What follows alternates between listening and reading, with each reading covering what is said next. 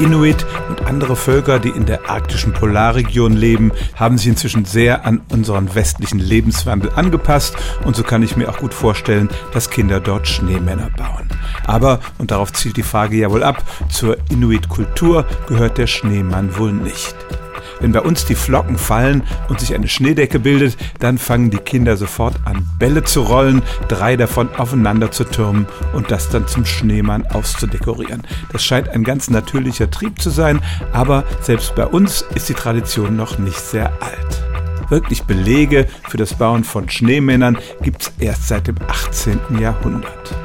In anderen Ländern werden auch Schneemänner gebaut, aber in Japan zum Beispiel besteht der Schneemann nur aus zwei Kugeln und nicht wie bei uns aus dreien.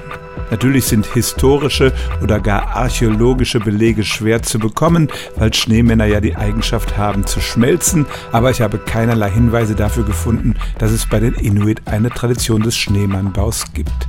Die bauen zwar auch mit Schnee, aber dann doch eher praktische Dinge wie Iglus, in die sie sich vor der Kälte zurückziehen können.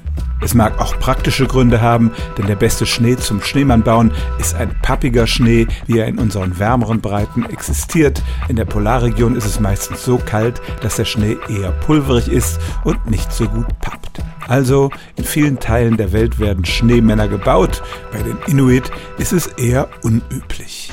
Stellen auch Sie Ihre alltäglichste Frage unter stimmtz.radio1.de.